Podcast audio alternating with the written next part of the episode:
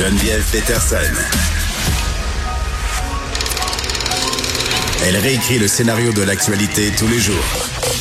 Vous écoutez Geneviève Peterson. Cube Radio.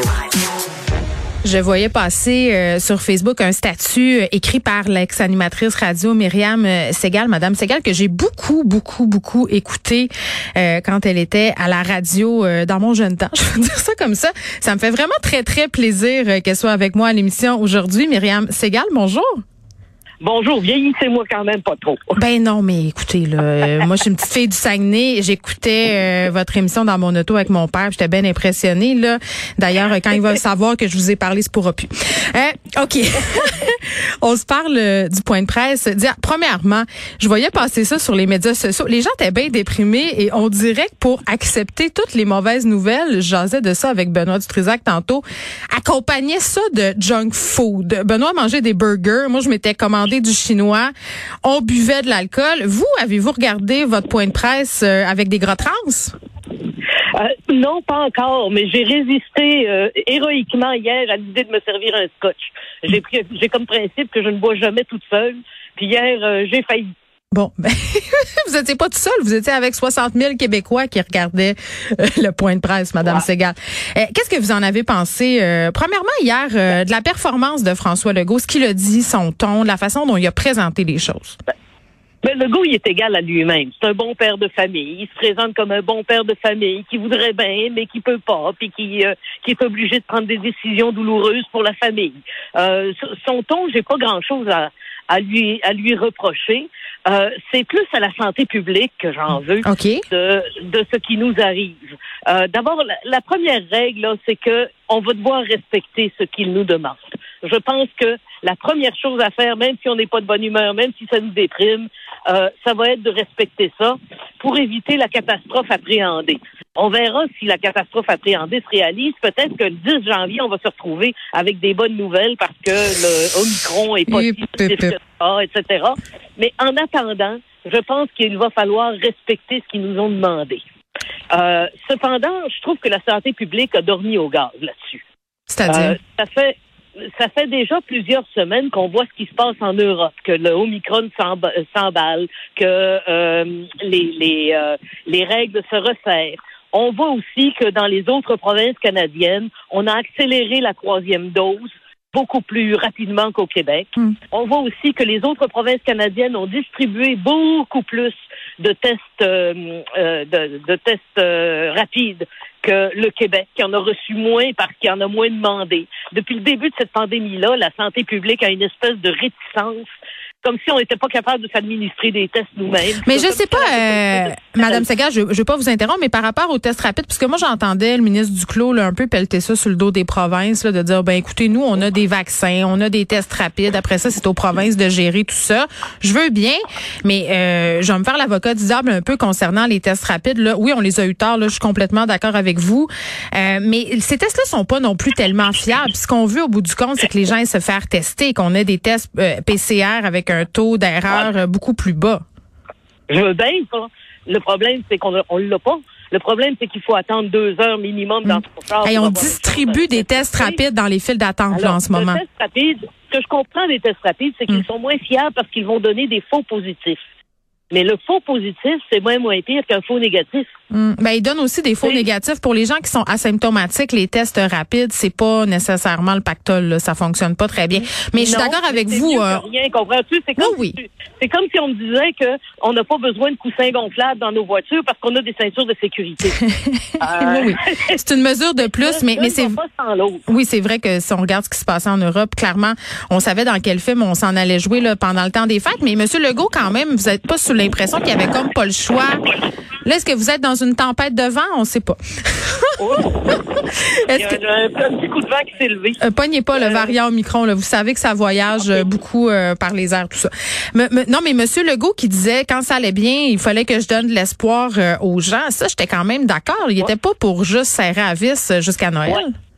Mais ça, ça c'est un reproche que j'ai à lui faire. C'est que cet été-là, hum. quand, quand, quand le temps était bon, quand on était plus dehors, quand on n'avait pas l'air de nos maisons qui recirculait tout le temps parce mhm. qu'on doit se chauffer, euh, il aurait pu nous donner un peu plus de l'Est. il aurait pu, par exemple, lever la règle du 10 euh, visiteurs à l'intérieur, beaucoup plus de bonheur. Quitte à, à, après ça, la resserrer à l'automne. Euh, je trouve que le gouvernement a été bien réticent Mm. à nous rendre les libertés qu'il nous avait euh, confisquées pour de bonnes raisons. Euh, comme si on n'était pas capable de comprendre que la situation change. Euh, quand ça va bien, je vous donne du lest. Quand ça va Mm. pas bien, je, je suis obligé de tirer sur le sur le- les cordeaux. Euh, Il y, a, y a quelque chose de pas ajusté dans le discours qu'on nous a suivi, qu'on nous a fait subir cet été, alors que tout allait bien, Ouais. et le discours catastrophiste d'aujourd'hui, où on a finalement les mêmes règles que cet été. Moi, une des affaires qui me jette par terre, c'est le fait qu'en ce moment, on cherche des gens pour vacciner le monde. Ça, je le comprends pas. Ah, moi non plus. Ça, je, je ne comprends pas comment, dans une pandémie où on sait qu'il y aura des rappels à faire, où on sait qu'il y a des variants qui s'en viennent, il y a probablement même, à mon avis, un vaccin spécifique sur certains variants qui va nous arriver avant longtemps. Je ne comprends pas qu'ayant mis en place une machine de vaccination qui fonctionnait pour une fois qu'on on avait quelque chose en santé qui fonctionnait au Québec, maudit, ils ont l'air d'avoir démantelé la machine au lieu de l'avoir gardée en place.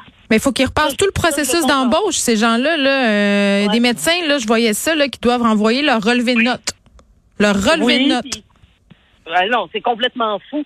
Euh, Il faut dire que la bureaucratie nous a jamais lâchés. Hein. Hmm. Euh, J'ai plusieurs personnes que je connais qui ont qui ont souscrit à Je contribue, puis on finit par leur proposer des jobs syndiqués.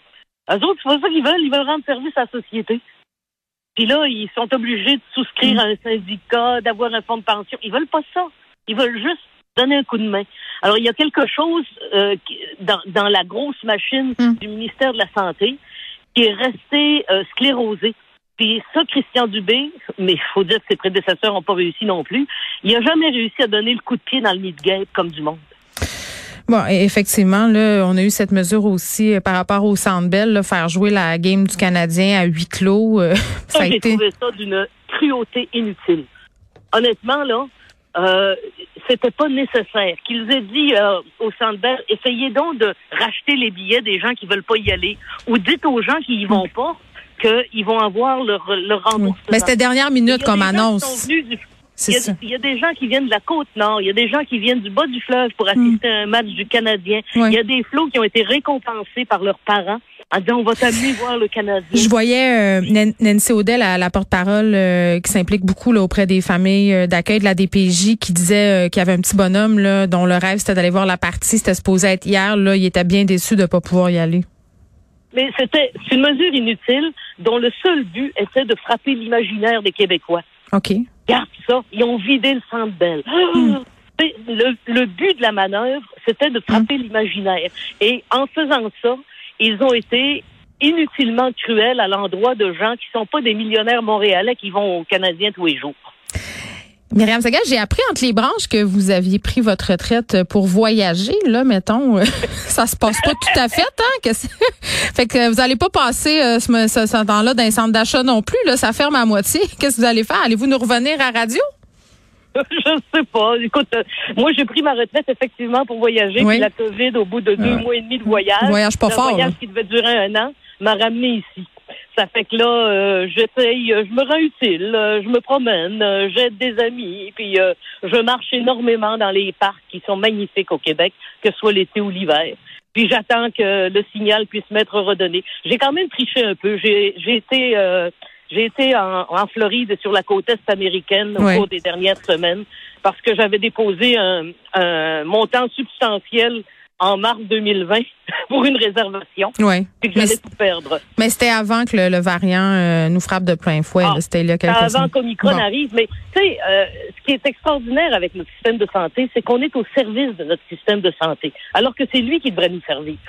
Euh, quand- en Caroline du Nord, dans le petit patelin où j'ai dû passer un test COVID pour pouvoir revenir au Canada, euh, on- je me suis présentée à 7h30 le matin sans rendez-vous. Hmm. Ils, ils m'ont dit, Hé, on est désolé, on n'a pas de place. Pouvez-vous revenir à 9h10? Vous, vous attendiez que c'était allait être dans neuf jours.